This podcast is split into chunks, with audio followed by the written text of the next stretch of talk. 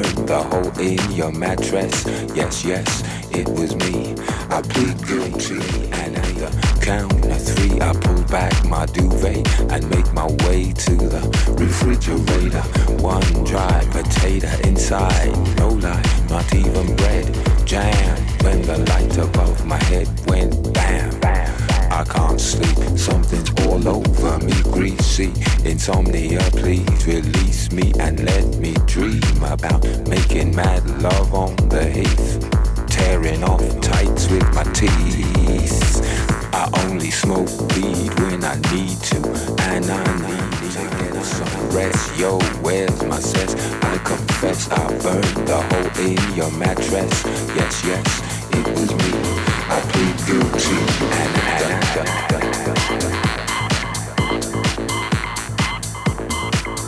Creaking noises make my skin creep.